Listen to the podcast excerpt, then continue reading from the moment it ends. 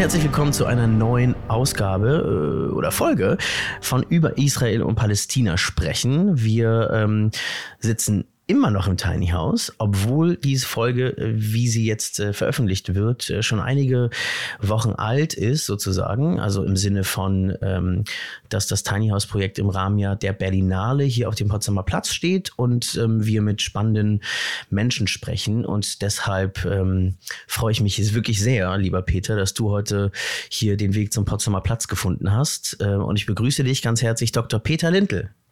Hallo, danke schön für die Einladung. Peter, äh, wir duzen uns, ähm, wenn das okay ist. Also ja, genau, wir haben uns schon mal getroffen und ähm, haben uns ein bisschen ausgetauscht. Und äh, ich möchte dich ganz kurz vorstellen.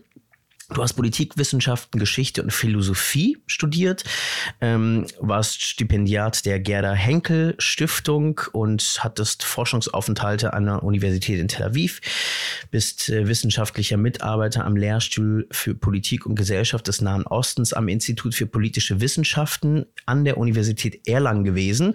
Und heute bist du seit 2023 quasi ähm, Wissenschaftler in der Forschungsgruppe Afrika und Mittlerer Osten bei der Stiftung Wissenschaft und Politik SWP genannt. Ist das alles richtig? Ja, bei der SWP bin ich schon seit 2016. Aber genau, genau. Du warst in einem anderen Projekt genau. sozusagen. Genau, ja.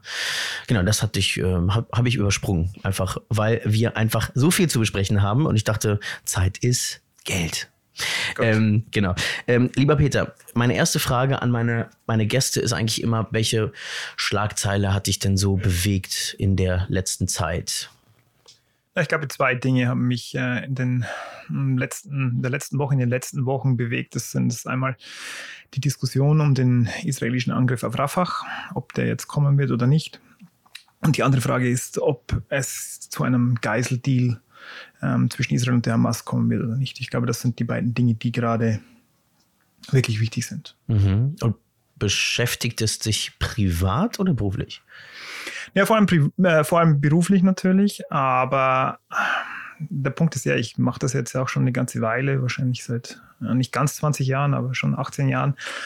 Und natürlich ähm, wird dann irgendwann das berufliche Leben mit dem privaten Leben verbunden. Man hat äh, Freundinnen und Freunde, ähm, die man kennt, die man, die das Leben geteilt haben. Man hat Zeit vor Ort verbracht. Und insofern ist das natürlich auch ein Stück weit eine private Frage. Mhm. Und der 7. Oktober, der ja auch ähm, wahrscheinlich der Grund ist, warum es diesen Podcast überhaupt gibt, ja. Und diese emotionale Desorientierung einfach in der Gesellschaft, aber auch vielleicht in der Politik, ja, oder zumindest in der Gesellschaft ähm, wahrgenommen, auch gegenüber der Politik. Ähm, wie, wie, äh, was, wo warst du am 7. Oktober? Kannst du dich erinnern? Ja, ich kann mich sehr genau erinnern, wo ich am 7. Oktober war, weil ich ähm, nach Israel fliegen wollte. Ähm, ah. Ich wollte ähm, eine Konferenz besuchen, also vollkommen unabhängig von den aktuellen Ereignissen. Und ich war am Flughafen. Ähm, der Flug ging mittags. Das war schon klar, dass morgens irgendwas los ist. Mhm. Ähm, mich haben auch schon Freunde aus Israel angerufen und gesagt: Du, das ist anders als sonst. Das sind nicht die, äh, die üblichen Runden zwischen Hamas und Israel. Überleg dir, ob du kommen willst. Und ich habe dann bin dann so verblieben mit einem Freund, weil die äh, Konferenz wäre im Süden gewesen, Beersheba. Mhm. Und es war nicht klar, wie weit die Angriffe gehen, wie weit das ist. Ich habe mit, mit, so einem Freund verblieben, dass ich jetzt erstmal eine Nacht in Tel Aviv verbringen würde und dann weitersee. Tatsächlich war es dann aber so, dass wir zwar losgeflogen sind, aber das Flugzeug ähm, ja ungefähr in der Mitte, ich glaube, wir waren ungefähr bei Griechenland äh, wieder umgedreht ist, weil der Flughafen oder der, der, der Luftraum mhm. über Tel Aviv geschlossen wurde. Und dann bist du wieder zurück nach, nach Berlin geflogen. Okay. Und was hat das gemacht? Also ähm, hast du dann direkt, als du gelandet bist, hast du wahrscheinlich die Nachrichten verfolgt oder genau, wie hast du das dann weiter wahrgenommen?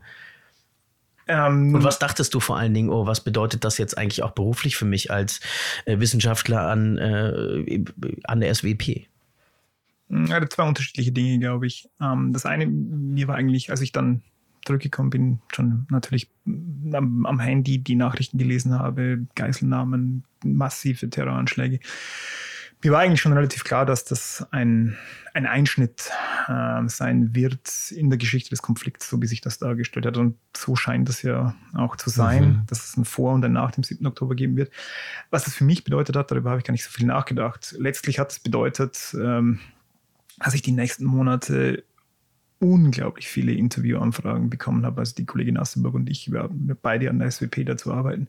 Wir hatten, glaube ich, die erste Woche täglich 50, 60 Interviewanfragen.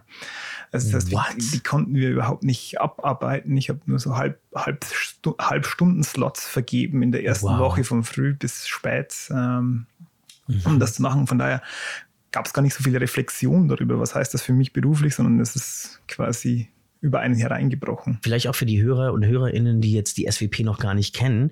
Vielleicht kannst du einmal kurz sagen, was macht eigentlich die SWP? Ähm, die SWP, die Stiftung Wissenschaft und Politik, ist eine politische Einrichtung oder ist eine Einrichtung, eine wissenschaftliche Einrichtung, ein Think Tank, wie man so schön sagt, die in den 60ern gegründet wurde, um dem Deutschen Bundestag und der deutschen Bundesregierung wissenschaftliche Politikberatung zur Verfügung zu stellen in allen sicherheitspolitischen und außenpolitischen Fragen. Mhm. Das ist ein relativ großes Haus. Wir sind, glaube ich, jetzt mehr als 200 Personen, mhm.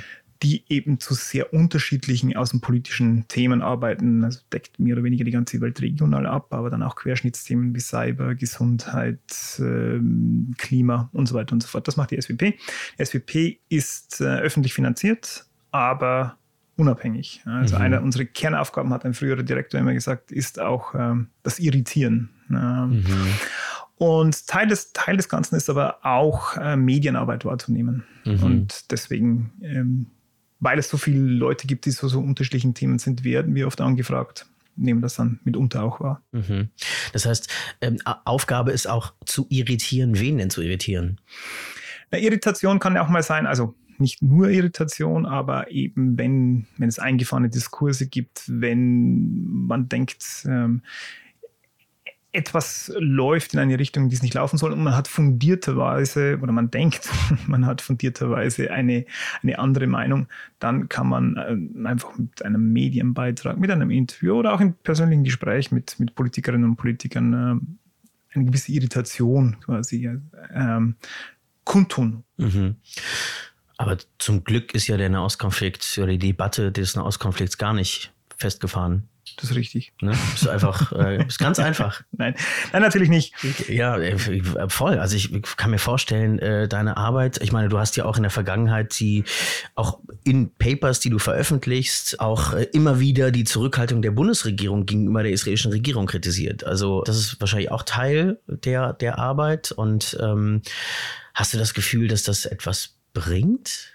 Vielleicht nochmal äh, einen Schritt zurück. Also nicht nur die Irritation ist unsere Aufgabe, sondern vor eine der ähm, Aufgaben. Information ist natürlich noch mhm. wichtiger, ähm, Diskussion, ähm, Gespräche bereitstellen und so weiter. Also, das, was ein Think Tank macht. Genau, genau. genau. Also es ja. ist nicht, äh, nicht ein, Irritation ist nicht die primäre Aufgabe. Mhm. Ähm, und vielleicht trotzdem, ich habe ähm, mitunter kritische Papiere geschrieben, aber nicht notwendigerweise nur. Ich glaube, worauf ich in den letzten Jahren vor allem aufmerksam machen wollte, ist, wie stark ähm, sich die Politik in Israel verändert hat, ähm, weil das meines Erachtens in Deutschland zu wenig wahrgenommen worden ist, wie stark der, der Rechtsruck in Israel geworden ist. Und der zeichnet sich bestimmt schon seit 2016, 2017 ab.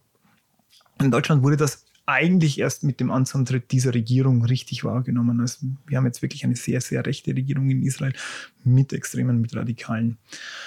Was ist die Rolle der Bundesregierung da? Also, oder was, was, also, ich meine, was forderst du oder was, ähm, du kritisierst ja sozusagen auch die Zurückhaltung der Bundesregierung. Was ist die Rolle der Bundesregierung? Ich fordern kann und will ich gar nichts. Ich kann bestenfalls erstmal nochmal informieren und mhm. dann Wege aufzeigen, wie man es vielleicht anders machen kann. Mhm. Ähm, so sehe ich zumindest meine Aufgabe.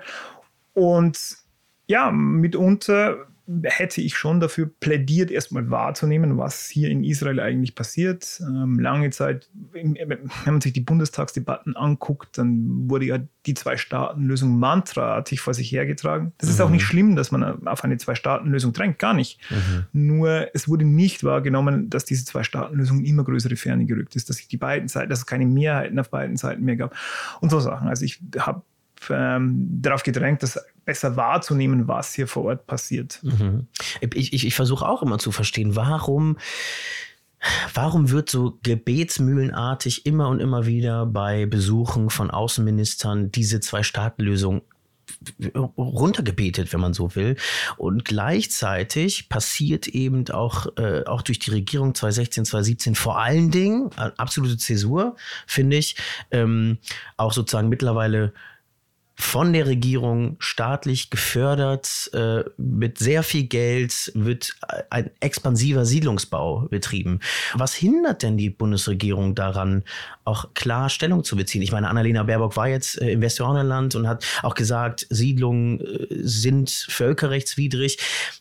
Aber die Konsequenz fehlt mir so ein bisschen. Ich weiß gar nicht, magst du da mal dein Steak zu sagen?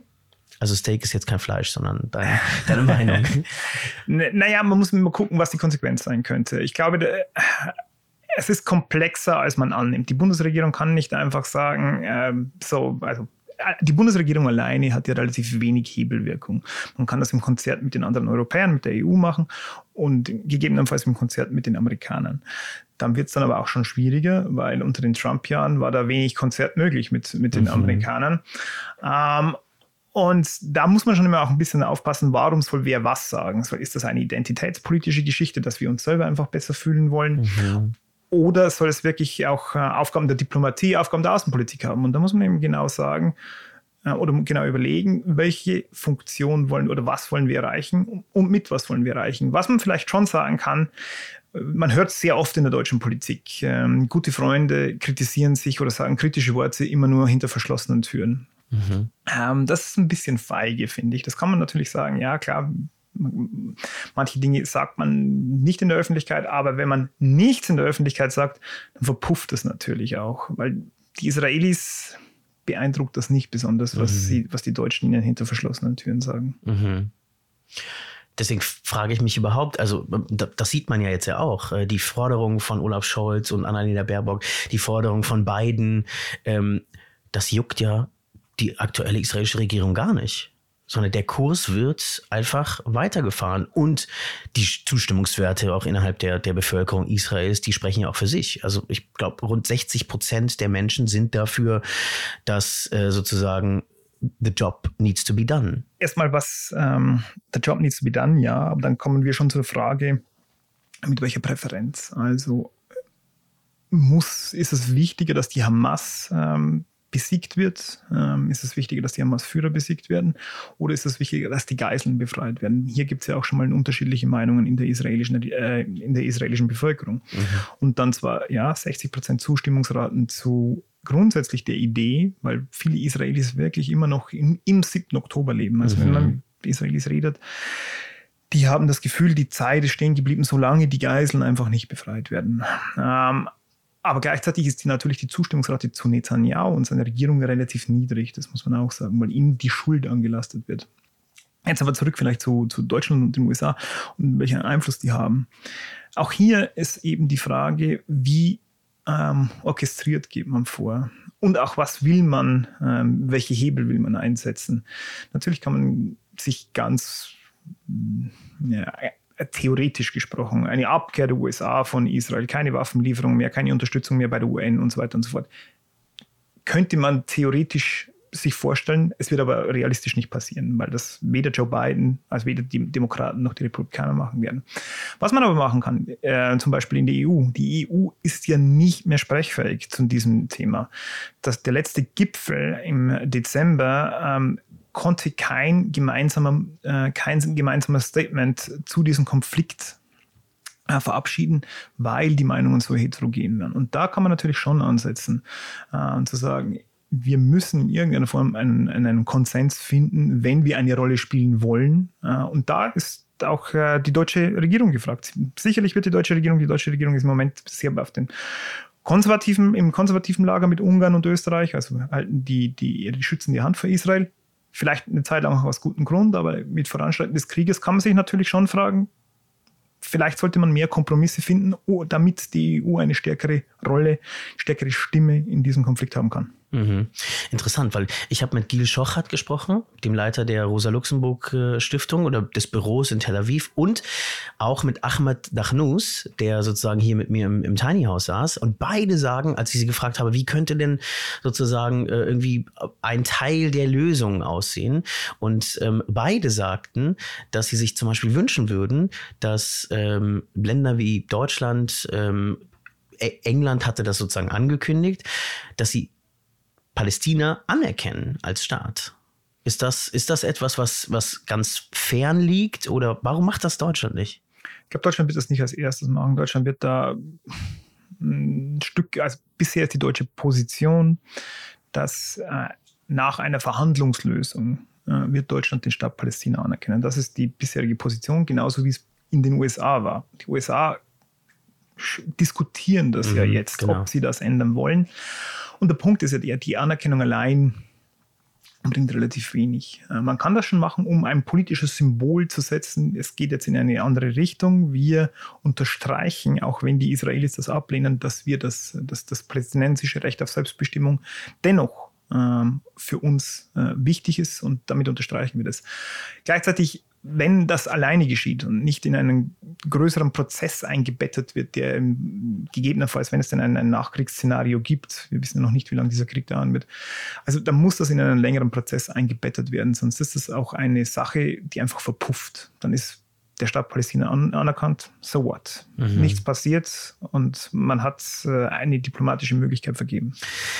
Ich mache mir auch oft Gedanken über diesen Begriff der Staatsräson und ähm, ich hatte irgendwann hatte ich einen Artikel dazu gelesen und ich fand das irgendwie total interessant, dass die Staatsräson immer sehr mit der ähm, mit dieser bedingungslosen Solidarität beziehungsweise auch mit der sehr eindrücklichen Rede Merkels in der Knesset. Ich glaube, wann war das? 2006, 2008 oder sowas irgendwie so. Ähm, da war äh, Merkel in der Knesset und hat irgendwie gesagt, äh, die Sicherheit Israels ist Teil deutscher Staatsräson. Und das ist total der große, große Begriff. Und in diesem Artikel habe ich gelesen, dass dieser Begriff der ist einerseits so groß und der sagt so, so viel. Der sagt im Prinzip, im Zweifel sollte Israel angegriffen werden, würde Deutschland alles tun, sogar Dinge über sozusagen äh, das Grundgesetz stellen und würde dort, äh, weiß ich nicht, mit intervenieren. Ja? Andererseits definiert er aber auch wieder gar nichts. Ist kein rechtlicher, kein, also ne, nicht rechtsgebunden oder wie auch immer. Und in diesem Artikel, das fand ich so interessant, wird komplett auch die Frage beiseite geschoben, was inwiefern die deutsche Staatsräson und das, was sozusagen auch ja, 1948 fortfolgend passierte im Zuge der Gründung Israels, dass gar nicht damit diskutiert wird, was hat Deutschland eigentlich für eine Verantwortung auch der PalästinenserInnen gegenüber. Schwieriges Thema, schwierige Frage. Ähm, vielleicht ähm, zwei Dinge dazu. Mhm. Staatsräson ist ein extrem vager Begriff. Wie du sagst, ein extrem großer Begriff, aber auch ein extrem vager Begriff, weil auch Angela Merkel nie definiert hat, was genau heißt, genau. nie bestimmt hat, was genau heißt. Ähm, meine These ist ja, dass dieser Begriff sich viel stärker äh, auf deutsche Innenpolitik, auf die deutsche Gesellschaft bezieht, denn auf Israel. Also er soll unterstreichen, dass wir aus unserer Vergangenheit gelernt haben, dass die Unterstützung für Israel signalisiert, die Deutschen sind keine, ich sag's mal salopp, keine Nazis mehr. Das ist ja die Grundidee des Staates und die Unterstützung für Israel ist irgendwann, also im Sinne der Vergangenheitsbewältigung, ich glaube bis Ende der 90er, Anfang der 2000er in diese Rolle gerutscht, nachdem es verschiedene Etappen der Vergangenheitsbewältigung, Vergangenheitsbewältigung gegeben hat, dass äh, man jetzt sagen kann, je stärker ich Israel unterstütze, desto größer die Distanz äh, zur, zur Nazi-Vergangenheit. Mhm. So ein bisschen. Das ist der eine Punkt.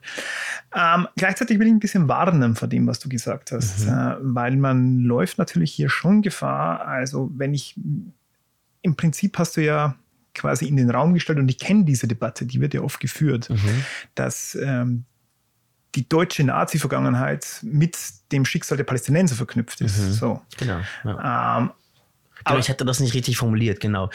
Äh, genau, das, das wollte ich noch sagen. Das hatte ich, glaube ich, nicht so richtig formuliert, weil, äh, genau, was, was hat sozusagen die deutsche Vergangenheit sozusagen auch mit dem Schicksal der Palästinenser zu tun? Genau.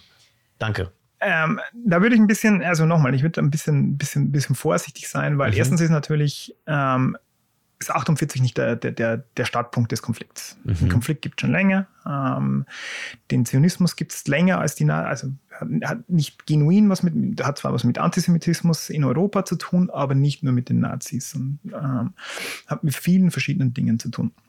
Das andere ist aber, dass man hier auch in eine Falle tappen kann, mhm. äh, weil wenn die deutsche Verantwortung gegenüber Israel mit dem Holocaust begründet wird und dann der Schritt weitergegangen wird und die deutsche Verantwortung gegenüber den Palästinensern auch mit dem Holocaust begründet wird, muss man aufpassen, dass man nicht auch ein Israel-kritisches Argument, also dass man sich nicht auf die Seiten der Palästinenser schlägt, äh, mit Verweis auf den Holocaust.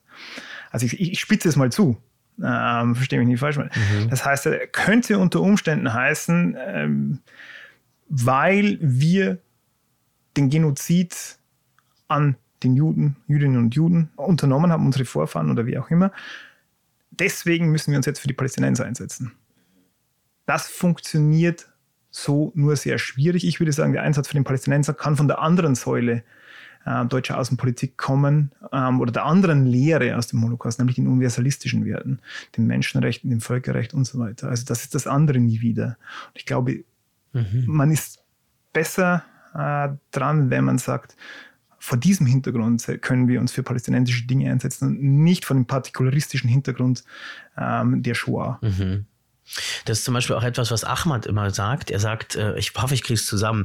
Er sagt, dass ähm, er hat einen Artikel in der Zeit gelesen und da ging es darum, dass man eigentlich den Begriff der Staatsräson mal abschaffen sollte, denn er verdeckt ganz oft auch die Bemühungen Deutschlands äh, durch humanitäre Hilfe, durch die Finanzierung von Stiftungen, auch auf palästinensischer Seite oder der PalästinenserInnen, verdeckt sozusagen dieser Begriff oft diese Debatte und relativiert sozusagen, dass Deutschland ja auch schon was macht. Das stimmt. Also ich, ich, ich sage es immer so, das deutsche Verhältnis zu Israel ist deswegen besonders, weil es eigentlich ähm, wahrscheinlich als zum einzigen Land, vielleicht könnte man Polen auch noch angucken oder Frankreich, weiß ich jetzt nicht, aber bei Israel ist es besonders augenfällig, dass die, die, äh, die Beziehungen zu Israel im Prinzip auf zwei Säulen beruhen. Zwar zwei Wertesäulen, also nicht Werte versus Interests, mhm. sondern eben äh, einmal auf dem Universalistischen, mhm. das andere mal auf dem Partikularen der Shoah. Mhm. Äh, diese Sachen geraten mitunter in Dissonanz, also gibt es Spannungen zwischen beiden. Mhm. Ähm, aber es ist gerade das Universalistische, in dem auch ähm, natürlich auch Politik gegenüber dem Konflikt, gegen, gegenüber den Palästinensern betrieben wird. Und da, wie dein, dein Kollege Ahmad oder dein Interviewpartner gesagt hat, da tut sich natürlich auch. Also da ist Deutschland auch, auch aktiv. Ähm, Deutschland ist ja ein der äh, größten Nettozahler in der EU für palästinensische Angelegenheiten. Mhm. Aber gleichzeitig monieren eben viele PalästinenserInnen diesen, äh, gerade infolge des 7. Oktobers, den doch sehr einseitigen, die sehr einseitige Parteinahme der Bundesregierung auch äh, für Israel. Und das ist äh, etwas, was, was glaube ich, viele PalästinenserInnen hier sehr, sehr wütend macht. Und das hat man ja dann auch gesehen im, im Folge des 7. Oktobers, die Demonstrationen und äh, auf jeden Fall auch äh, antisemitische Parolen, die gerufen wurden. Und das äh, ist etwas, was die, was die palästinensische Community auch schon aufbringt. Natürlich, also ich, ich meine, es ist ein Stück weit, ich, ich weiß nicht, ob das eine Situation ist, aus der man gut rauskommt. Weil einerseits, also wenn Deutschland eine wie man es auch immer nennen will, historische Verantwortung gegenüber Israel hat, dann kann man, glaube ich, schon sagen, ähm, dass die nach dem 7. Oktober erstmal gegeben war. Amos Oz, ein israelischer Schriftsteller, hat mhm. mal gesagt, Deutschland kann Israel kritisieren wie jedes andere Land auch. Das ist in Ordnung. Nur wenn Israel jemals in eine existenzielle Krise gerät, sollte Deutschland aufgrund der historischen Verantwortung mhm. an Israels Seite stehen. Ich glaube, dass ähm, das ist nicht das Problem. Ähm, nur die, die große Frage ist, was macht man mit diesem Kriegsverlauf? Also wann israelische, Israel darf sich natürlich verteidigen, das ist kein Thema, aber was macht man mit diesem Kriegsverlauf? Wie viel Raum gibt man auch ähm, Palästinenserinnen und Palästinensern in Deutschland? Und dann hat man natürlich noch die Komplexität, dass äh, wenn Menschen hier mit der historischen Verantwortung argumentieren und für diesen Krieg optieren, dann richtet sich das natürlich auch ein Stück weit äh, gegen Palästinenserinnen und Palästinenser in Deutschland, wenn die sich mit ihren Familien, mit ihren Freunden identifizieren. Mhm. Das ist komplex einfach. Ja, es ist sehr komplex. Da muss ich gerade denk, dran denken, dass wir hier schon auch einige BesucherInnen, gerade zum Schluss hatten wir äh, BesucherInnen, die ähm, das, was da auch passiert im Gaza, einfach Genoz als Genozid bezeichnen. Und ich als Jude, muss ich sagen, auch, äh, und es waren AmerikanerInnen, mir dreht sich erstmal der Magen um. Ich denke mir, oh, kann man mit diesem Begriff, und es ist ja auch in dieser Debatte gerade so, oh, kann man das als Genozid bezeichnen? Ähm, ist das wirklich ein Genozid? Das wird ja auch vor dem IGH äh, jetzt sozusagen verhandelt. Ähm, aus meiner Perspektive, ich finde es falsch, das als Genozid zu bezeichnen. Auch wenn es, ähm, auch wenn du sagst, ne, wie wird da Krieg geführt? Und das müssen wir benennen, dass das äh, oder in Frage stellen, ob das wirklich nach internationalem Kriegsrecht verläuft. Und es gibt gewisse Rahmenbedingungen, wie Kriege laufen sollen oder laufen sollten. Und ähm, das ist offenbar nicht gegeben. Ich bin kein Richter oder sowas, ne? Oder, aber ich, ich tue mich schwer. Ich, ich tue mich schwer, das zu, zu akzeptieren. Und ähm, mein erstes Gefühl war irgendwie da was gegen zu sagen, aber irgendwie ist ja der Raum hier, den wir schaffen, irgendwie ein, ein braver Space, in dem man irgendwie das sagen kann, was man fühlt. Ich weiß nicht, ähm, ich meine, wir hatten ja auch schon die Diskussion, ob man das, ja, ich weiß nicht, wie du das siehst. Mm, na, zum, der Begriff Genozid ist ein Begriff, der eine gewisse Ambiguität hat, also eine gewisse Doppeldeutigkeit ähnlich wie andere Begriffe. Mhm. Ethnische Säuberung, Apartheid, Antisemitismus, mhm. Terrorismus. Das sind alles Begriffe, ähm, die einerseits, ähm, denen eine Definition zugrunde liegt, die vielleicht ein Rechtsprinzip zugrunde liegt und die man dahingehend auch untersuchen kann, vor einem Gericht, analytisch, wissenschaftlich, wie auch immer. Ja. Das andere ist aber, all diesen Begriffen liegt auch eine, sind auch, sind auch politische Kampfbegriffe. Mhm. Man kann diese Begriffe nutzen, um das andere Lager zu delegitimieren, mhm. um, zu, um, moralische Eindeutigkeiten zu schaffen. Wir sind die Guten, ihr seid die Bösen. Punkt. Ja. Äh, und hier werden die Grenzen natürlich oftmals auch bewusst verwischt. deswegen, also ich ich habe ich hab kein Problem mit jedem, jeder Wissenschaftlerin, jedem Wissenschaftler, der irgendwas untersuchen will, dahingehend und, und da, da, klare Sachen, klare Prinzipien anlegt.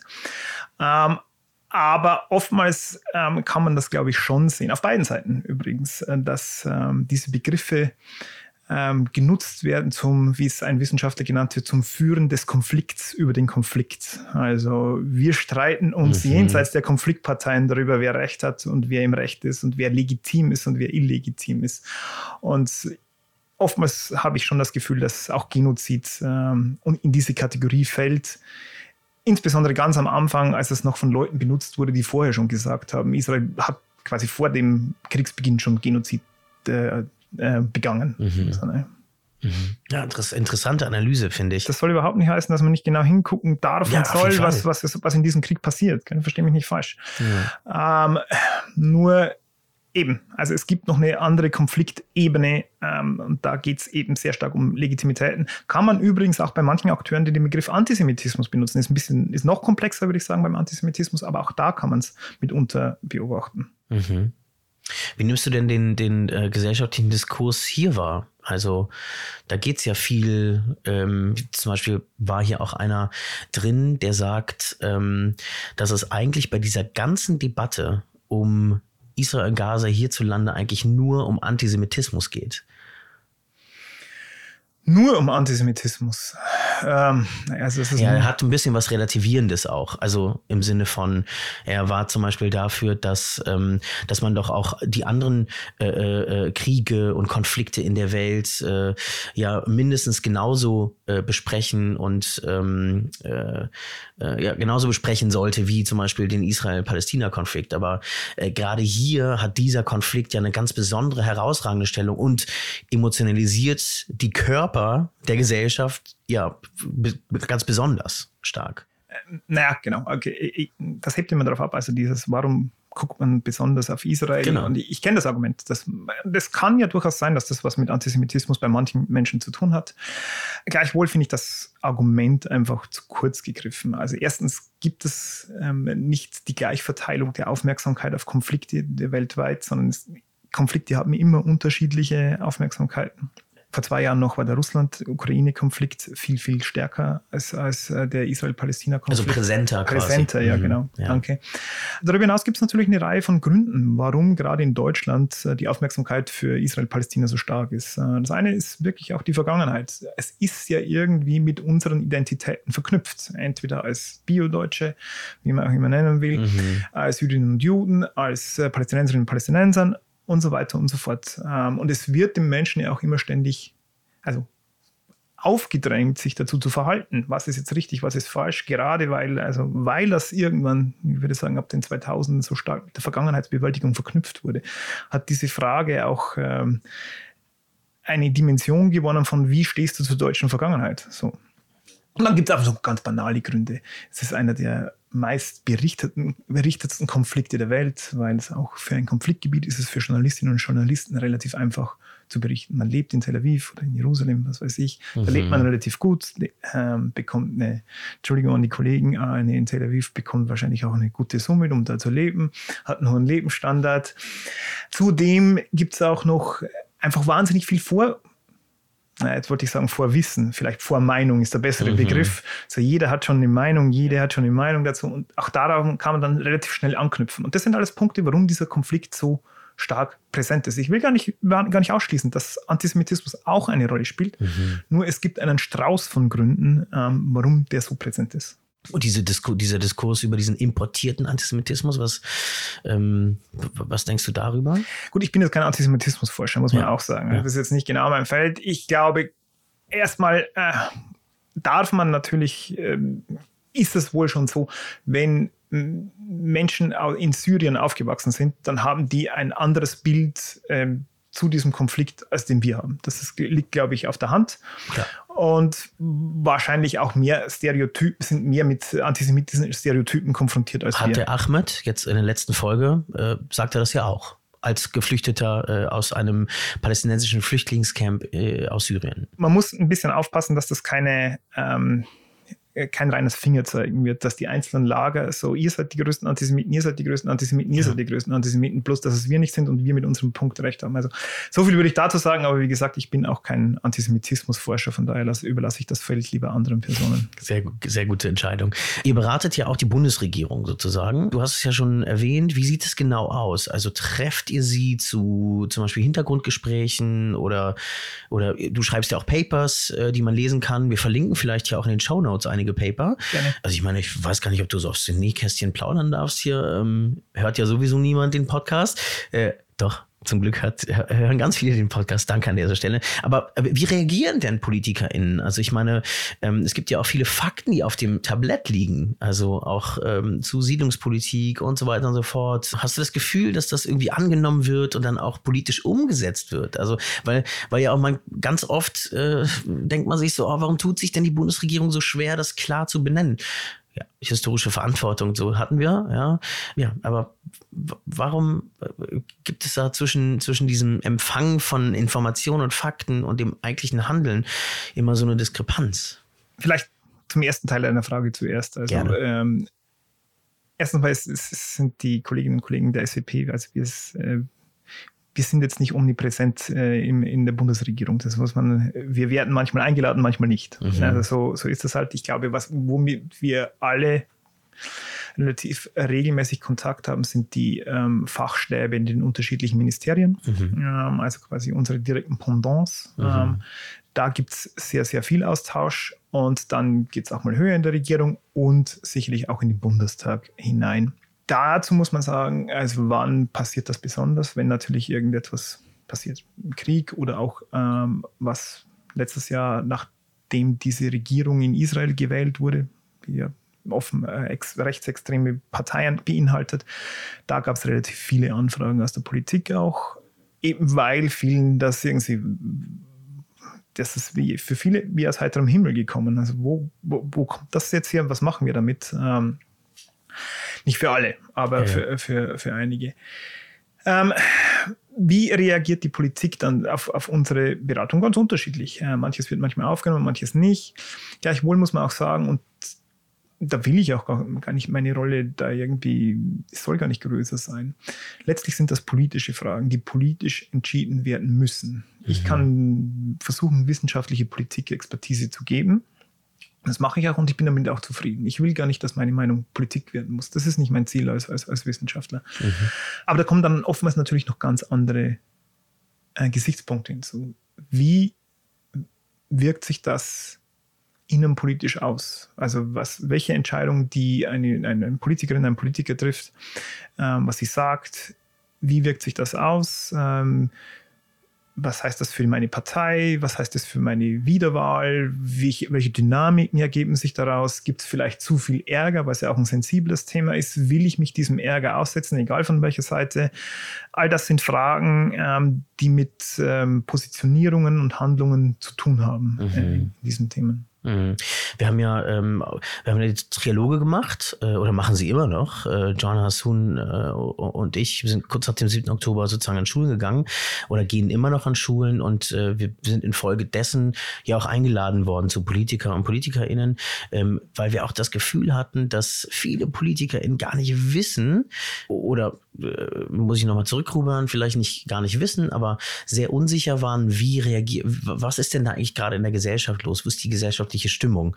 Und äh, wir konnten da äh, aus, aus Schulen berichten und ähm, wie gesagt, ich hatte das Gefühl, Peter, dass PolitikerInnen selbst auch total überfordert waren mit dem, was da gerade am 7. Oktober passiert ist. Zum einen in Israel und dann vom Gaza, aber vor allen Dingen dann hier in der Gesellschaft äh, in, in Deutschland. Und das hat mich dann schon auch ein bisschen ähm, gewundert. Und ich dachte, hey, wartet mal, äh, aber ihr wisst ja, was sozusagen in Israel auch schon seit Jahren los ist, beziehungsweise die große Protestbewegung äh, vor dem 7. Oktober, äh, das Bestreben Netanyahus und seiner Regierung, den Justizumbau voranzutreiben.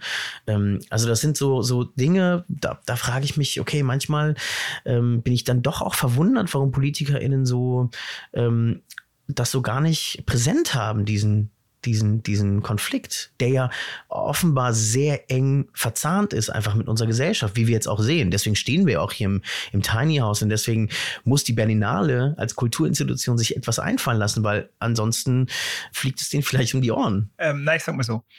Ähm, wenn du dir die Bundestagsdebatten zum, zu Israel oder zum Konflikt anguckst, meistens stärker Israel als der Konflikt, ähm, dann wirst du feststellen, dass acht von zehn Rednerinnen und Redner Innenpolitikerinnen sind. Ähm, das heißt, das, das, ist ja ein Anzeichen dafür, dass das sehr viel mit deutscher Identität zu tun hat und weniger mit Außenpolitik. Mhm.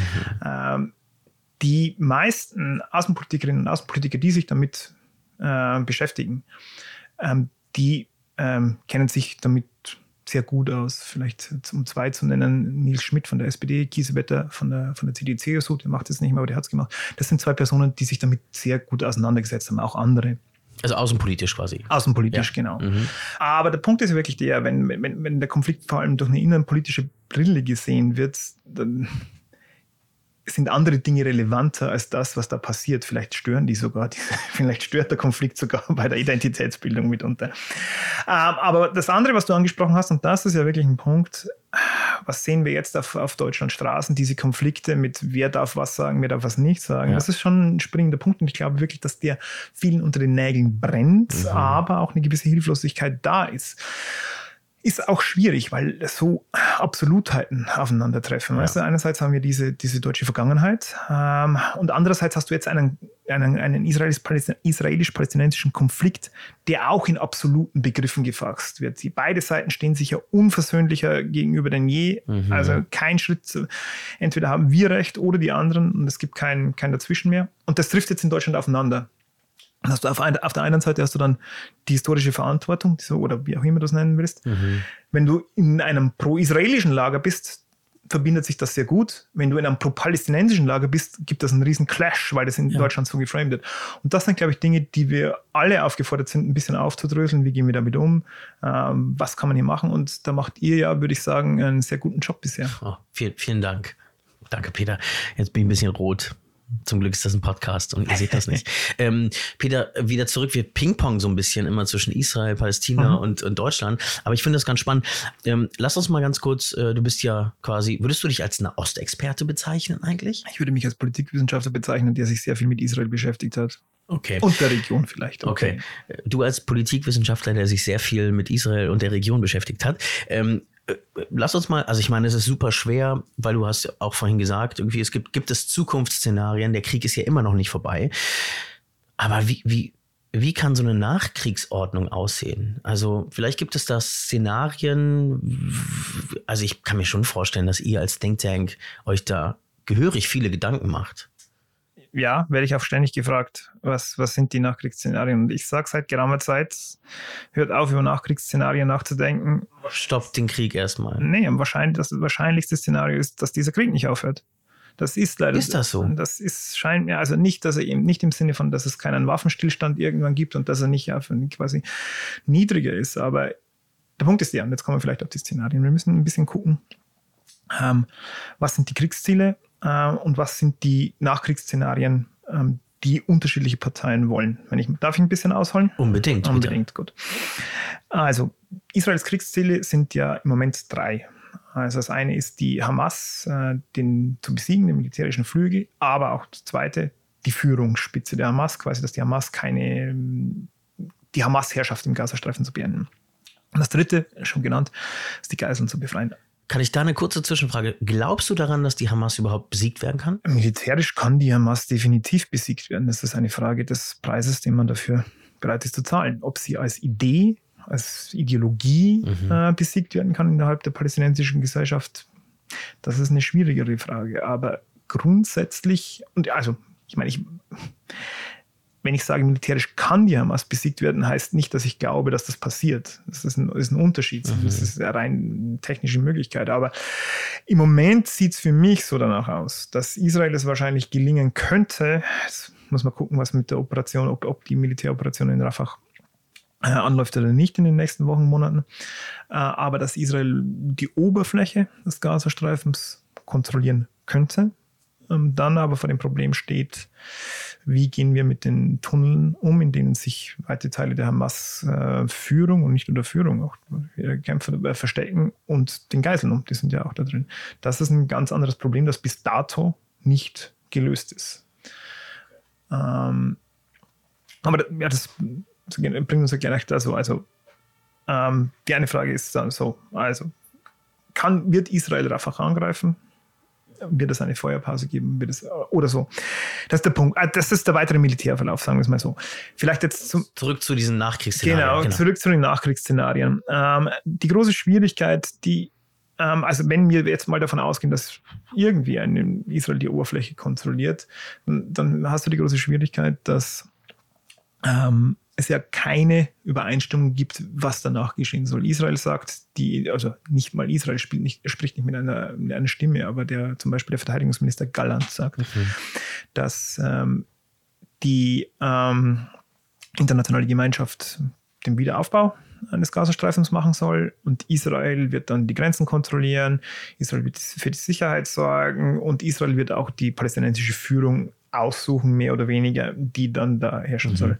Das sind natürlich nicht die Vorstellungen A, die die Palästinenser haben und B, die die internationale Gemeinschaft. Da, da gibt es ja die Rede von einem politischen Horizont, ähm, von einer, ja, oftmals auch Zwei-Staaten-Lösung, also zumindest, dass es irgendwie in eine Richtung gehen soll, dass ähm, eine politische Vision für die Palästinenser existiert, weil vielleicht oder sehr wahrscheinlich nicht zu Unrecht argumentiert wird von der internationalen Gemeinschaft. Wenn das nicht kommt, kann man den Konflikt auch nicht befrieden. Die Israelis sagen, man kann den Konflikt ohnehin nicht befrieden. Mhm. So, jetzt habe ich lange geredet, letzte, äh, letzten zwei Sätze dazu. Das Problem hierbei ist, dass ich sehe, ähm, es gibt hier einen eklatanten Widerspruch zwischen der israelischen Position und der Position, die USA, die, die viele der Golfstaaten und die Europäer äh, haben, wer wie Sicherheit äh, garantiert werden soll und ob die Israelis im Gazastreifen bleiben sollen oder nicht und wer einen palästinensischen Staat regieren soll. Und da gibt es meines Erachtens keine Lösung. Und das scheint mir, das wahrscheinlichste Szenario scheint mir deswegen zu sein, dass die Israelis einfach drin bleiben müssen, weil es keine anderen Szenarien im Moment gibt ähm, dafür, weil die internationale Gemeinschaft wird nicht reingehen, wenn die Israelis weiterhin ähm, Raids durchführen, wenn sie weiterhin Militärschläge durchführen, wird, wird es niemanden geben, der, der dafür Sicherheit sorgt. Also deswegen befürchte ich, sage ich es mal so, dass das wahrscheinlichste Szenario ist, dass die Israelis hier reingezogen werden, gegen ihren Willen ein Stück weit, zumindest gegen Mehrheitsmeinung. Es gibt natürlich einige Extreme, die genau das wollen. Äh, und drin bleiben, weil sie keine andere Wahl haben. Was heißt das denn dann für die PalästinenserInnen? Das, das heißt Militärbesatzung. Wow. Und, und, ähm, und die Angst, die ja jetzt PalästinenserInnen haben, ähm, äh, wenn Rafah sozusagen jetzt angegriffen würde, ähm, und man sieht ja auch schon, wie Ägypten sich quasi mit Zeltstätten äh, an der Grenze vorbereitet. Ähm, ist denn die Angst der PalästinenserInnen berechtigt, vielleicht nochmal eine Nakba zu erleben? Äh, Nakba im Sinne von der Vertreibung aus den Gazastreifen nach Ägypten oder. Und dann auch keine Rückkehr mehr. Mm. Wenn das Szenario für dir, wenn sozusagen Israel äh, den Gazastreifen besetzt. Ich glaube das nicht. Ich glaube auch nicht, dass Israel das will. Ich glaube nur, dass es keine andere Möglichkeit gibt. Das ist, äh, glaube ich, mein Punkt. Erstens, ähm, ich glaube nicht, dass die Mehrheit in der israelischen Politik und sicherlich nicht das Kriegskabinett den Plan hat, die Palästinenser zu vertreiben. Ähm, zweitens gibt es aber eine substanzielle Minderheit, äh, die ja sehr, sehr offensiv davon spricht, dass, ich glaube, der Begriff ist ähm, freiwillige Migration. Also, das ist eigentlich also Minderheit in der Regierung. Also Minderheit also in der israelischen ja. Regierung, ja. Äh, mhm. Im Likud und in noch radikaleren Parteien, ja. die, ähm, die von freiwilliger Migration, also im Prinzip von, ist ein Euphemismus für Vertreibung meines Erachtens ja. äh, sprechen.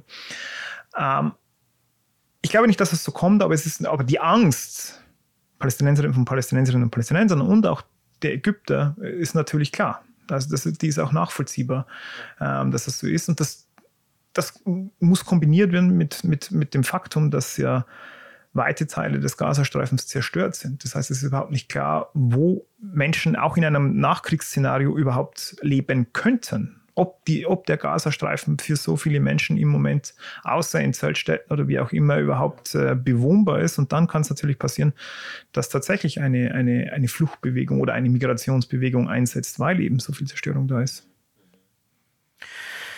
Boah, Wahnsinn. Also, pff, das ist ja, das scheint ja wirklich ausweglos zu sein, irgendwie. Also gerade mit der, mit der Zerstörungswut. Also wir, wir stehen zum Beispiel auch immer ähm, ganz oft vor der Frage, ähm, äh, welche Videos und welche Bilder in den sozialen Medien können eigentlich SchülerInnen noch, noch glauben oder, oder Glauben schenken, ja. Und das ist auch etwas, was uns sehr, sehr bewegt. Und ich habe letztens ähm, gedacht, boah, genau das ist die Berichterstattung, die man eigentlich braucht und die ziemlich verlässlich ist. Denn ich glaube, Haaretz hat, äh, oder Times of äh, ähm, äh, New York Times, die haben sozusagen Satellitenbilder aus, hast du wahrscheinlich mitbekommen, ne? Hast gesehen. Äh, die haben sozusagen am, vor dem 7. Oktober ein Satellitenbild ausgewertet, dann am 10. Oktober, dann am 10. November, 10. Dezember und so weiter und konnten so eine sehr gute äh, ähm, Nachvollziehbarkeit leisten, wie ja, wie, wie, wie desaströs, in welchem desaströsen Zustand eigentlich der Gazastreifen ist. Und ähm, das sieht ja einfach wirklich danach aus, dass einfach weite Teile Gazas einfach in den nächsten Jahren, ähm, sollte kein Wunder passieren, nicht mehr bewohnbar sein werden. Also, und das, äh, oh, das, das macht mich irgendwie traurig. Also auch gerade, weil ich, weil ich eben Kontakt habe zu Joanna Hassoun, zu, zu Ahmad Dachnus ähm, und zu so vielen Palästinensern, die irgendwie auch qua Geburt und Lebensgeschichte einfach auch diese, dieses Trauma der, der, der, der Flucht und, äh, und so mitbringen. Und irgendwie habe ich das Gefühl, das wird einfach nicht besser werden in Zukunft. Na, ich hoffe natürlich schon, dass man irgendwie noch ein, ein, ein, eine Übereinkunft zwischen Israel und den Teilen der internationalen Gemeinschaft oder was heißt der internationalen Gemeinschaft, die, die Akteure, die ich benannt habe, EU, äh, USA und Teile der Golfstaaten, äh, findet. Äh, vielleicht auch mit einer neuen israelischen Regierung, das, das muss man sehen. Ähm, aber ich meine, eigentlich ist es ja schon so, dass der Wiederaufbau des Gazastreifens auch im israelischen Interesse sein muss. Äh, weil es kann ja nicht das Interesse sein, dass Menschen hier ähm, also ohnehin wahrscheinlich jetzt radikalisiert worden sind. So, das machen Kriege nun mal. Aber trotzdem, der Wiederaufbau ist, wenn es nicht ein, ein, auch ein moralisches Gebot ist, dann ist es zumindest auch ein, ein Gebot der, der sicherheitspolitischen Interesses. Mhm. Was, ich, ich frage mich dann immer, okay, wir sind, äh, ich bin jetzt hier, sitze hier in einem Tiny House, habe ein Dach über dem Kopf, habe auch ein Dach über dem Kopf, wenn ich nach Hause komme und wir müssen jetzt hier nicht unbedingt äh, unmittelbar Angst haben vor dem Krieg. Was können wir tun? Also was können wir als Zivilgesellschaft, also oder alle, die jetzt zuhören, tun? Ähm, können wir irgendwas tun oder sind uns die Hände gebunden? Ja, die Frage ist, ich bin ein bisschen vorsichtig, also auch mit den können, müssen, müssen wir was tun. Also mhm.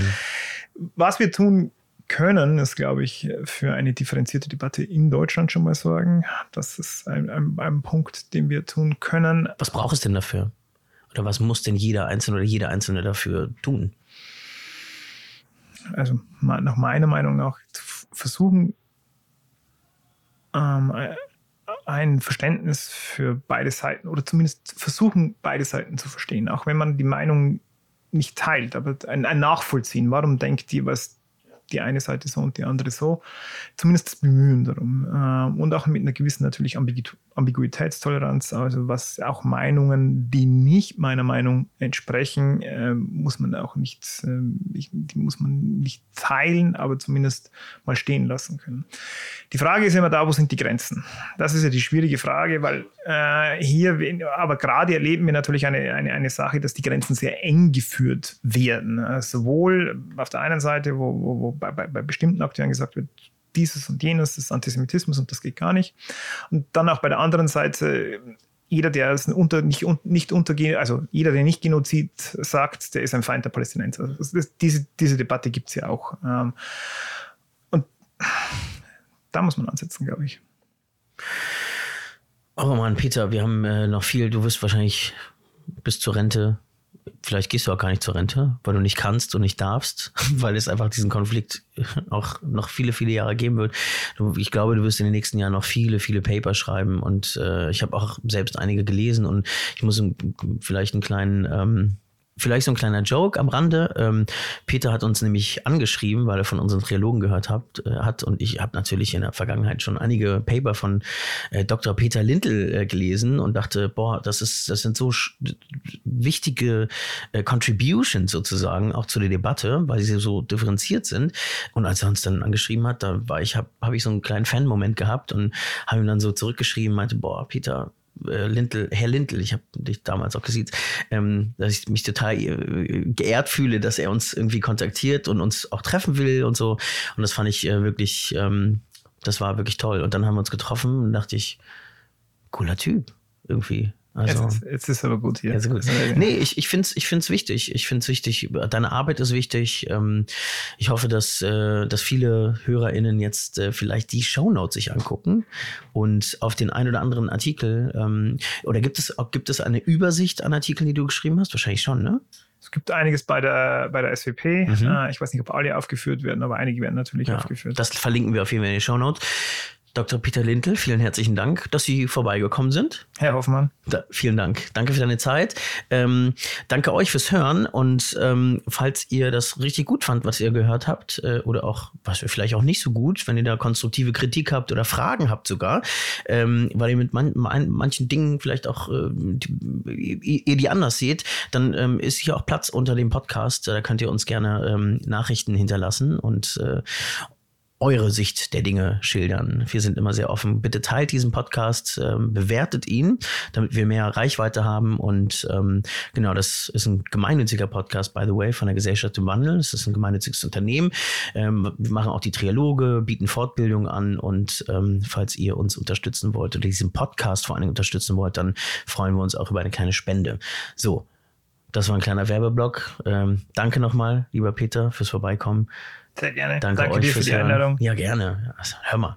Also, ähm, macht's gut und eine schöne Woche euch. Tschüss. Ciao.